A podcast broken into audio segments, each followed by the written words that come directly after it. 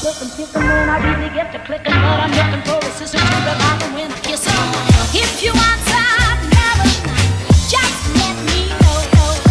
Pero no tiene que ver que se te vaya a ver más vieja o que se te vaya a ver de más edad. No, tu cara, tu cara va a lucir la edad que tienes. Y, a- y yo particularmente no le veo ningún problema de decir la edad que yo tengo, a menos que yo quiero lucir más joven. ¿Tú crees que eso se logra realmente con un color de cabello? Quiero lucir más joven de la edad que tengo, esas serían las preguntas que una persona o una mujer se tendría que hacer, ¿no es cierto? Porque una mujer, por ejemplo, te digo, de 50 años o de 60 años, se pinta el pelo, ¿va a parecer menor edad? En realidad no. No, Va a parecer una señora que se pinta el pelo. Exactamente. Tú la vas a ver una señora de 50 años o de 60 años que se pinta el pelo, pero tú vas a saber la edad que tiene. No, no, o Hola, bienvenida nuevamente a Despeluque Radio, el podcast de las crespas más allá del pelo rizado. Yo soy Aleja León, especialista en rizos y si quieres ver mi trabajo como estilista, me puedes seguir en Instagram como arroba despeluquera. En mi página muestro algunos de mis trabajos y también puedes aprender sobre cómo cuidar tus crespos. Este episodio es el primero de un especial de canas que he preparado para ustedes y que consta de tres episodios en total de un tema que me intriga muchísimo porque da para muchas conversaciones sobre esos pelitos plateados que a veces llegan mucho antes de lo esperado. Vamos a cubrir temas técnicos de cómo tratar las canas, evitar que se vuelvan amarillas, cómo hacer la transición y también vamos a cubrir como entender un poco más sobre la ciencia de las canas, por qué salen, por qué son de diferente textura, por qué a veces cambia de grosor el pelo, todas esas preguntitas que nos inquietan y quiero presentarles personajes del rizo mundo con contenido súper especializado en rizos plateados, en rizos canosos, para que vayan y se enteren de todo sobre cómo cuidar esos crespos plateados. Porque en el mundo de las tinturas y esto de cambiarse el pelo de color, llega un punto en el que nos damos cuenta de que antes lo hacíamos por diversión, pero en un momento lo hacemos más por obligación. Entonces, cada cuánto te estás retocando las canas o tal vez te das cuenta que dejaste de ir a algún evento familiar, alguna reunión porque tenías mucha raíz y si ya estás entrando en un ciclo en el que esto te está empezando a cansar, pues te cuento que estamos ante una revolución del pelo plateado y existen muchísimas opciones para lucir tu pelo natural, especialmente si tienes rizos porque hay muchos looks super chic que puedes llevar y que no necesariamente te van a hacer ver mayor, así que escuchemos de viva voz de las mujeres que ya pasaron por ese proceso por si te ha empezado a picar el bichito de la curiosidad sobre las canas o conoces a alguien, tal vez tu mamá, alguna de tus tías o incluso tus amigas empezaron ya a tener más canas de las que pueden tolerar en el mantenimiento y quizás están considerando dejárselas pero todavía tienen miedo a lo que viene. Quédate porque esto se va a poner bueno.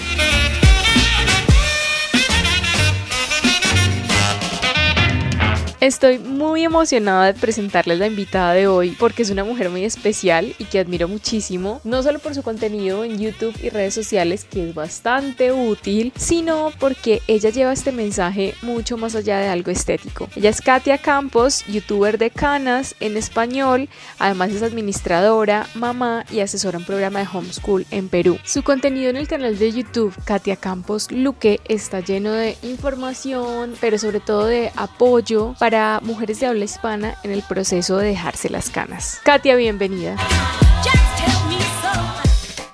Gracias por la invitación. Es un honor para mí estar aquí como invitada tuya y poder ayudar a muchísimas mujeres que también como yo están en este, en este tema de las canas, ¿no? No, pues muchas gracias a ti por aceptar estar acá en este espacio y empecemos, no sé, ¿cuál fue ese detonante para que tú tomaras la decisión de, "Mm, bueno, a lo mejor me voy a dejar las canas, pero de ahí a efectivamente hacerlo y pasar por el proceso, ¿cuál fue ese detonante para tomar esa decisión? Eh, la idea de dejarme las canas ya la venía pensando como unos dos años para tomar la decisión, imagínate, dos años. Ajá, bastante. Sí, pero el detonante fue el hecho de, de la esclavitud en la que ya estaba envuelta, ¿no? Desde los 18 años más o menos yo empecé a teñirme con, con iluminación y, y- y me cambiaba el color de aquí para acá, pero eso era por diversión, ¿no? Ya cuando después se empieza a convertir en una obligación para cubrir mis canas, eso me fue afe- afectando de a poquitos, porque al principio pues es cada cierto tiempo, eh, unos tres meses, digamos, ¿no? Porque ya empezaban a salir, al principio no tenía tantas canas en esta parte delantera, pero luego esos intervalos fueron acortándose y ya al punto de llegar que a, los dos, a las dos semanas de haberme teñido ya estaba viéndose mis raíces. Entonces esto que me llevó a sentirme insegura, ya me escondía, ya no tenía recuerdos con mi familia en fotos o videos porque ya no quería yo salir ahí. Eh, si tenía alguna reunión, no, que ya me crecieron las raíces, no, no, sobre todo porque el tinte me causaba alergia, ¿no? El, este, cada vez que yo me teñía el pelo, mi cuero cabelludo, pues sentía que estaba en carne viva y después se me pelaba, o sea, yo trataba de alargarlo el, el, tiempo, entonces siempre estaba con estas raíces crecidas y ya, yo creo que nadie debe vivir así sintiéndose esclava de nada, ¿no? Fíjate que eso es muy interesante porque no lo había pensado y muchas de mis clientas me lo mencionan porque justo están empezando en ese fino hilo que hay entre tinturarse por diversión, sí, y por cambiar y porque es divertido, a tener que hacerlo. Justo están ahí como que me dicen, ay no, yo antes me hacía las iluminaciones en Colombia y especialmente en Medellín les decimos mechas porque son como pedacitos de, cabello que tú decoloras. Eh, me las hacía dos veces en el año o así como cada tanto y ahora siento que me las tengo que hacer no sé, cada dos, tres meses y hasta que en tu caso a las dos semanas ya tienes raíz. Exacto. Y, y, sobre todo que es el hecho de tener que esconderte, ¿no? O sea, eso era lo que yo, como tú dices, el detonante. Yo ya no quería vivir así porque era cada vez eh, que ya crecía este blanco, porque yo toda la parte delantera la tengo blanca y mirarme en el espejo era, no. O sea, qué horrible para una mujer que realmente, como tú dices, se acostumbra a eso. Pero si pruebas esa libertad y de ya no tener que teñirte, te das cuenta lo esclava, lo que vivías, ¿no? Te vivías tan esclava a algo y nadie debe vivir así, como te digo. Todo esto debe ser por diversión, porque tú quieres hacerlo, no porque estás ocultando algo. Hola despelucada, espero que estés disfrutando del episodio. Interrumpo mi propio programa para contarte que la Escuela de Rizos ya está disponible si necesitas ayuda con tu melena. Se trata de mi programa de mentoría personalizada de tres sesiones para que juntas diseñemos un plan de acción que le devuelva la vitalidad a tus rizos. Ve a www.despeluquera.com y entérate de los detalles. Son 30 días para domar tu melena. El link está en las notas. Ahora volvamos al episodio. Entonces, compártenos algunos consejos, danos como cinco tipsitos de lo que más te ayudó en esa transición. Justamente como dicen, ¿no? Es la raíz y cómo lidiar con la raíz. Siempre que me preguntan cómo empezar o qué consejos doy, el primer consejo que yo les daría a todos es la decisión. Si tú no estás bien decidida, o sea, de pasar por ese proceso, si no estás consciente de todo lo que vas a tener que atravesar, y que no es de un día para otro, a menos que tomes una decisión radical, no vas a poder lograrlo, ¿no? Necesitas primero estar bien convencida de que tú ya no quieres volver al tinte, de que decides pasar por el proceso difícil pero que vas a llegar a liberarte. Eso, eso, eso tiene que estar bien, bien metido en ti, bien consciente para que no te vayas a quedar en medio o vas a terminar frustrada, ¿no? Entonces la decisión es lo primero. Lo segundo que yo diría, si ya vas a empezar con, con la transición, bueno, ya decidiste, es comunicarlo.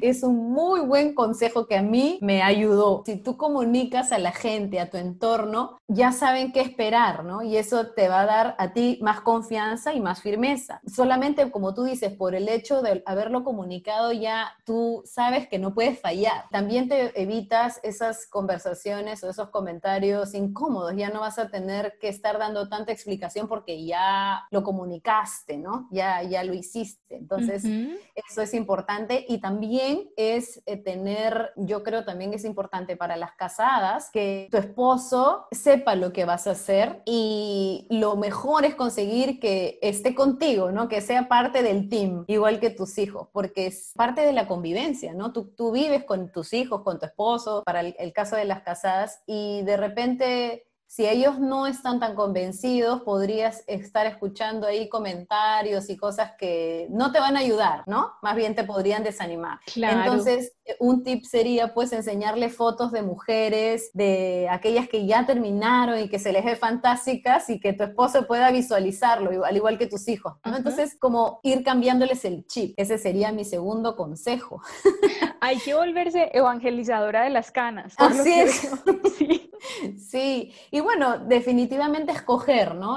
Escoger el- el- la forma como lo vas a hacer, determinarlo bien, para eso te informas, ¿no? Entonces, ese sería mi tercer tip. Hay algunas mujeres, pues, que empiezan de cero, de frente se rapan, y yo valientemente me saco el sombrero con ellas, ¿ah? Te digo, algunas otras hacen un corte más, más pequeñito, ¿no? Un corte moderno para que les dure menos la transición. Hay algunas que en cuatro o cinco meses terminan, que son los cuatro o cinco centímetros que necesitan y el corte lo tienen bien chiquito, pero a las que no les gusta el cabello corto, para disimular esa de- definición, esa, ese corte que hay entre la cana y el cabello tinturado, entonces es, algunas se van aclarando, ¿no? Se van haciendo mechas para disimular ese corte. Yo particularmente ese último no lo recomiendo tanto porque la decoloración, tú sabes, como estilista, maltrata mucho el cabello y es mejor que lo vayan a consultar con un estilista. Y algunas mujeres que de frente quieren hacerse el platinado, tienes que consultarlo con un estilista porque el tono a donde va a llegar de decoloración no es el tono que necesita para un platinado, ¿me entiendes? Sí. Entonces todo esto hay que informarse bien. Eso es ¿no? importante porque sobre todo nosotras las latinas que tenemos pigmentación muy oscura en el pelo, pelos negros, pelo castaño súper oscuro, a veces llegar, a veces no, la mayor parte del tiempo llegar a platinado no se puede en una sola sesión sin arruinarte el pelo. Entonces eso es muy importante tenerlo en cuenta o bajar la expectativa y decir como "Mm, quizás lo mejor sea hacer la transición, pues ya sé que va a tomar tiempo, pero sí hay que cortar porque los rayitos o las iluminaciones no te van a quedar del mismo color de las canas. Muchas veces quedan un poco más amarillos o incluso más como rubio, pero no platinado porque eso requiere hacer varias sesiones. Y al final terminas con el cabello completamente maltratado. Exacto. Entonces yo creo que eso, como te digo, ese último forma es mejor pensarla bien, consultarla con los estilistas. Para mí lo más recomendable es o te haces un corte o aguantas ese tiempo, ¿no? Y te ayudas con, con shampoos matizadores que bueno, ya después te voy a comentar de eso. para ir al cuarto, al cuarto consejo que me estabas diciendo, yo diría que si puedes aguantar este, esos dos colores y no te importa vaca, ¿no? Pero si no, las raíces, ese lidiar con las raíces, yo te recomiendo usar esos sprays, has visto, que cubren raíces para las emergencias. Eso es sobre todo para los primeros meses, ¿no? O si tienes por ahí que salir o vas a ir a una reunión, pues, ¿no? Y no se te ve tan bien, ¿no? Yo diría que los, hasta los tres primeros meses podrías ch- echarte tu spray del color de tu cabello y lo disimula, aunque tú sabes que queda un poco mancha, número uno, y queda un poco opaco, entonces, pero es como te digo para emergencias, ¿no? Lo otro también te puedes ayudar con turbantes o vinchas, pañoletas, ahora tú has visto esas que son lindísimas. Hay una moda de los turbantes que ahorita está en furor. Me encantan con telas tropicales y telas que son como muy vaporosas, que permiten hacer unos nudos muy lindos. Esa es una Ujú. excelente opción. Esa es una opción, exacto. Y lo otro, pues, es que como tú sabes que ya no te vas a teñir, entonces el tinte va saliendo la pigmentación, como tú dices, y se queda ya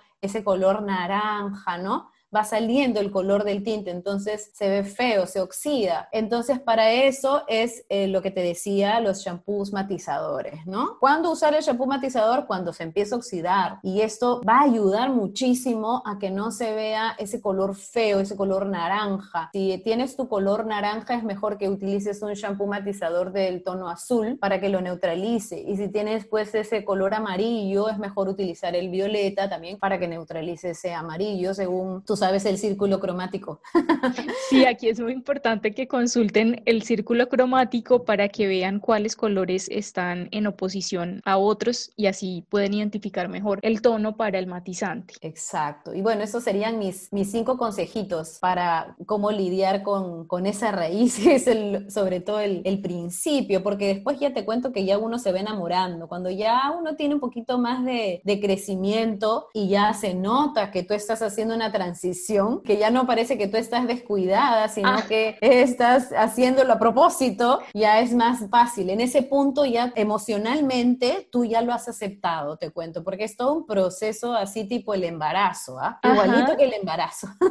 Precisamente, Katia, una de las cosas más difíciles y que como reto tienen mis clientas, me dicen como, ay, no, yo no sé si estoy segura de dejarme las canas en este momento porque me voy a ver como una viejita, como que se ven ya con las canas y dicen, no, esto me va a poner unos 10 o 15 años de más. ¿Qué tienes para decirles por ese lado? Ya, yo sí tengo una teoría que siempre la comparto ahí en mis, en los videos y por el Facebook, ¿no? Yo siempre les digo a las chicas que el color de pelo sí tiene que ver con un tema de asociación, pero físicamente, si tú ves a una persona, los signos de la edad no los determinan el color del cabello, sino el color de tu piel, porque ya empiezan a salirte las manchitas, digamos que se va eh, notando estas dos rayas al costado de la boca o las patitas de gallo, como Estoy les de dicen. al acuerdo. del- Exacto. Entonces, si tú le pones el pelo blanco a una niña, tú jamás le vas a poner más de 10 años a la niña. Va a tener, va a seguir teniendo la misma edad. Si tú le pones el pelo blanco a una chica de 20, 25 años, 30 años, tú le vas a seguir viendo la misma edad. Lo E es que indiscutiblemente ahí la actitud juega un papel muy importante también. Exacto, exacto. Es como tú las llevas, porque como te digo, asocian canas con vejez, con descuido, pero no tiene nada que ver, es simplemente un color de cabello. Claro. Es un color de cabello. Y es como tú te arregles, si tienes un lindo corte súper moderno, nadie te va a echar más de 10 Imposible. Sí, sí, No. completamente. Es como la forma de lucirlas y buscar también un estilista con el que conectes y te haga un look que te haga ver chic, como que sea, que sea lindo y que te haga proyectarte y sentirte muy bien. Claro, porque es exactamente lo mismo que haces cuando tú te pintas el pelo. Es exactamente lo mismo. Te pintas, por ejemplo, el pelo de rubio, qué sé yo, y tú andas toda desgreñada, no te Ujú. cuidas, tienes el pelo pues descuidado. O sea, tampoco no se te va a ver bien, pero no tiene que ver que se te vaya a ver más vieja o que se te vaya a ver de más edad. No, tu cara, tu cara va a lucir la edad que tienes. Y,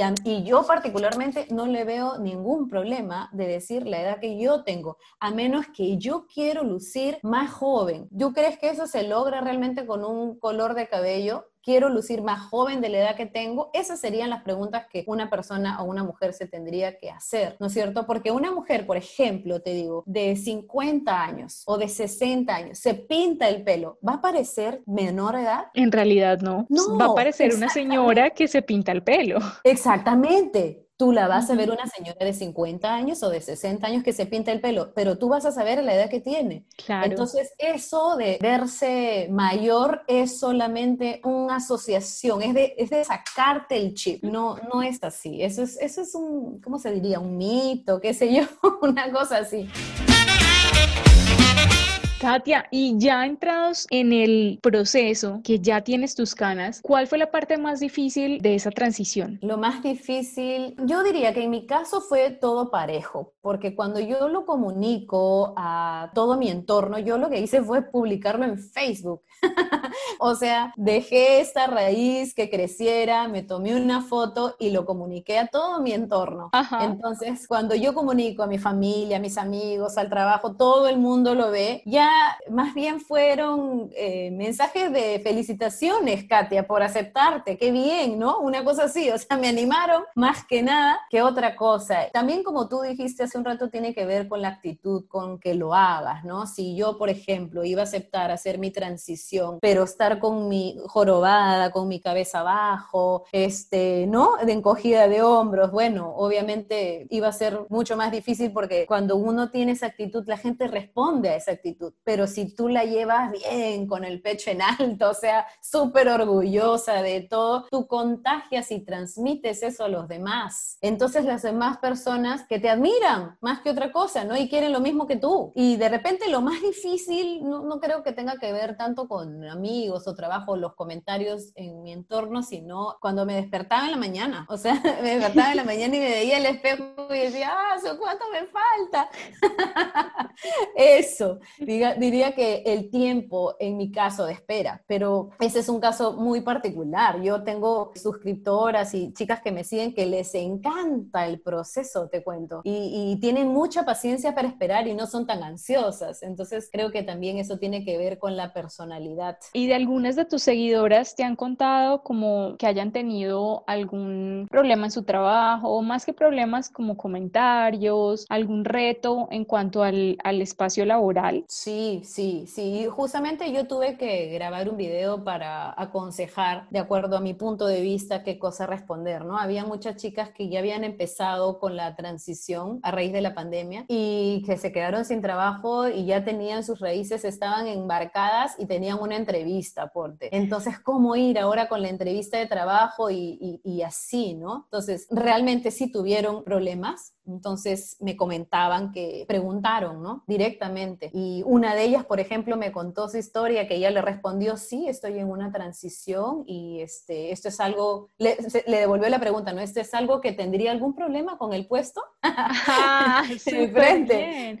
Ese es un muy buen tip para dejarles acá, porque es como, cómo lidiar con ese tipo de situaciones y a veces la mejor opción es enfrentarla y hablar abiertamente, es decir, estoy en una entrevista de trabajo, tú pusiste como, como entrevistador el tema, ¿sí? De mis canas, te respondo, mira, estoy en este proceso, quiero dejarme mi pelo natural, siento que es lo mejor para mí, estoy cansada de los tintes. ¿Es eso algún problema para el trabajo? Entonces... Claro, exacto. Entonces el, el, entrevistador, yo te aseguro, o sea, si yo fuera el entrevistador, yo diría, wow, cuánta personalidad y qué seguridad que tiene esta chica, vale la pena. Claro, ¿no? te, a te menos va a poner pues puntos. que, que sea un, no sé, pues ya si es un jefe así, entonces este no perdas ese completamente trabajo.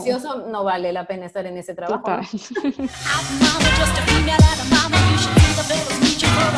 Y ahora que tú ya terminaste esa transición y ya estás viviendo completamente tus canas, ¿qué cambios notaste? Porque no sé si antes usabas también el pelo rizado o, o solías cepillártelo, alisarlo, pero ¿notaste algún cambio estructural en cuanto al, a usar los rizos con las canas? Uy, súper, súper. Me, me cambió muchísimo el cabello. El tinte definitivamente daña el cabello, lo daña. O sea, por más tinte con la mejor fabricación y los mejores componentes, igualito daña el cabello. Entonces, y sobre todo nosotros las rizadas, que tú sabes que las rizadas, la estructura del cabello rizado tiende a resecarse, ¿no es cierto? Es más poroso, qué sé yo. Ajá. Entonces, y la cana de por estructura normal también es más gruesa, es más rebelde, es más rebelde. Entonces, más el tinte, pues mi- mis rizos en la parte delantera estaban súper desarmados, por decirlo de alguna manera. Y sobre todo que, sabes, cuando uno se tiñe por años, tú no sabes lo que encuentras debajo hasta después de que haces la transición. Entonces, no sabes cuál es tu cana, no sabes cuál es tu pelo normal, tú no, no identificas qué parte de tu cabeza son canas. Entonces, para ti todo tu pelo está un desastre, ¿me entiendes? Es una En cambio, sorpresa ya que vas a encontrar, sí. Claro. En cambio, ya cuando tú dejas este, crecer tus canas, ya tú sabes que parte de tu cabello, digamos, necesita más cuidado. Porque las canas necesitan mayor hidratación, definitivamente. Entonces, si yo ya sé que parte de mi cabello tiene, necesita mayor hidratación, es ahí donde yo le voy a dar más. Entonces, yo en esta parte delantera le doy más hidratación. La otra parte está completamente sano mi cabello, porque ya no lo tiño. O sea, ni siquiera tengo que armar mis rizos, Alejandra, te cuento. O sea, mi rizo, ¡rup! inmediatamente. En cambio, en la Wow, está parte completamente delantera, saludable. Sí, súper. Y si mi parte delantera, aunque mis canas están muy saludables, yo tengo que ayudarlas un poquito porque como son un poco más gruesas y más, eh, que como más eléctricas, ¿ya? Esas hebras Las tengo, las tengo que armar. esas hebras, las hebras que ya están canosas, que perdieron su pigmento natural, tienden a elaborar mucho más, mucho más cutícula, entonces por eso son más duritas y cuesta, Ah. como bien dice Katia, cuesta eh, definirlo, entonces probablemente tengas que pasarte a una crema de peinar mucho más densa o usar productos en gel, algo que te permita definir el rizo mucho mejor y que lo fije muy bien. Exacto, esa era la explicación. Yo mm, más o menos estaba pensando que definitivamente tenía que haber una explicación científica para que la cana sea más gruesa y ahora, bueno, ya, ya lo sé, ¿no? Entonces, bueno, con esta experiencia que ya tienes manejando tu pelo con las canas y al natural, hay una pregunta recurrente y es, ¿cómo hago para que no se vuelvan amarillas? Pero también, y acá en Medellín tenemos este dicho, pero tampoco quiero ser una viejita pelimorada. Porque a veces como, ah, el matizante, y se pasan de matizante, entonces ya queda el pelo morado. Aunque a algunas personas les gusta ese look, ¿cierto? Pero ¿cómo hacer para encontrar ese equilibrio entre que las canas no se me pongan amarillas, pero tampoco que tenga el pelo azul o morado? Sí, pues sí, es que es, todo depende del matizador. La cana por naturaleza tiende a oxidarse. Mira, yo he hecho, le he cuidado del sol, no me he planchado, todo perfecto, igual se empieza a oxidar porque es naturalmente oxidable por el medio ambiente, el calor de las secadoras, por la plancha, todo eso ayuda a que la cana se amarille, ¿ya? Entonces, mira, si eres una de las personas que te incomoda ese amarillo, porque te cuento que hay mujeres que les encantan sus canas amarillas, ¿ya? Entonces, si les encantan sus canas amarillas, no tienen que hacer nada, está bien. Claro, está todo bien. Pero si no te gusta, lo mejor es usar shampoo matizadores, ¿no? Tú sabes que hay cuatro colores, básicamente, cuatro grupos de colores. Uno está en los violetas, los morados, el otro es el azul, hay uno que es platinado y hay otro que es negro. Entonces, yo recomendaría que si tienes, todavía estás en transición y tienes un tinte ahí, entonces elijas entre los colores violeta y azul para neutralizar o ya sea el amarillo que tengas con tu tinte o ya sea un anaranjado que tengas por ahí o ver, como te digo, dentro del círculo cromático cuál es el que te convendría más. Ver la marca que no te deje pues el color muy, muy morado en la cana ¿no? Y ni el azul, porque hay matizadores que realmente tiñen el color, eh, la cana o el, rubio, o dependiendo del color que tengas, a violeta o te lo tiñen de azul, ¿no? Pero entonces, pero hay marcas que simplemente te dan como un tornasolado, te, te dan un matiz nada más. En el caso del shampoo, simplemente, pero no te podría decir de todos, ya porque hay shampoos que sí realmente tienen tanta pigmentación que igual tiñen. Entonces, es mejor encontrar esa marca y pedir recomendación de, todas maneras de otras mujeres. Para eso es mejor entrar a, comunidades, ¿no? Donde puedas hacer preguntas de acuerdo al país donde tú te encuentras, a ver qué marca tiñe, qué marca no tiñe, depende de lo que cada mujer esté buscando, ¿no? Por favor, después de terminar este episodio, váyanse directamente a Facebook a buscar apoyo y a leer todas esas publicaciones de mi transición a las canas. Busquen el grupo de Katia. Sí, sí, bueno. Y, bueno, y te decía que hay otros dos, que es el plateado y el negro, ¿no? Yo esto lo recomiendo ya cuando tienes un color uniforme y no haya nada que neutralizar. Es dependiendo, por ejemplo, hay mujeres que tienen eh, la cana muy blanca o tienen mucha cana, mejor dicho. Entonces se ve su pelo blanco, blanco y no les gusta. Entonces es bueno utilizar un shampoo matizador negro o, o de repente esas mascarillas, pero que no te tiñan mucho, ¿no? Entonces eso se te va a ver un tono gris bonito. Entiendo, depende del objetivo, ¿sí? De lo que tengan, como del diagnóstico, en qué parte está tu pelo y cómo quieres verlo. Mil gracias de estar acá. Cuéntanos exactamente dónde te pueden encontrar, cómo se llama tu canal en YouTube. Yo vi que tienes mucha información y seguramente es muy valiosa para todas las que nos están escuchando. Ay, sí, yo encantada de recibirlas en mi canal. Este, mi, mi canal se llama como mi nombre, Katia Campos Luque. Fácil. Katia Campos Luque.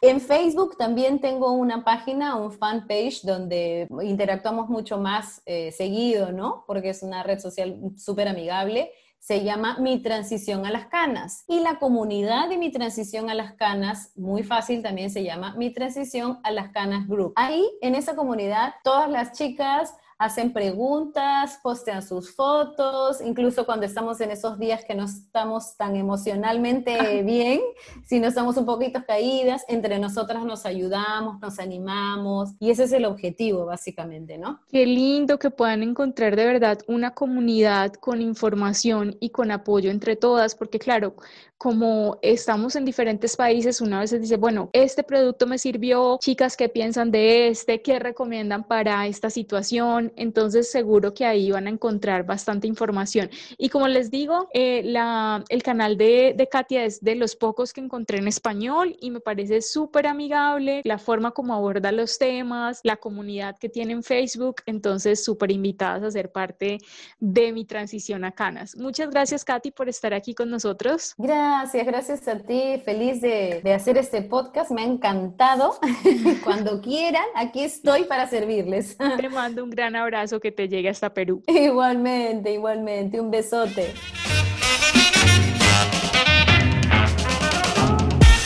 Bien, llegamos al final de nuestro primer episodio de este especial de canas. Estén muy pendientes al siguiente porque va a ser sobre mitos y realidades de las canas, básicamente canología, la ciencia de las canas, por qué salen a edad prematura, qué se puede hacer para evitar que salgan temprano, qué pasa si me arranco esos pelitos, me van a salir más o no. Entonces muy pendientes, sigamos esta conversación en redes sociales usando el hashtag mis rizos plateados y para compartir el podcast, si les gustó y quieren compartirlo con sus amigas, pueden simplemente tomar una captura de pantalla y compartirlo en sus historias etiquetándome como arroba despeluquera. Nos vemos en el próximo episodio.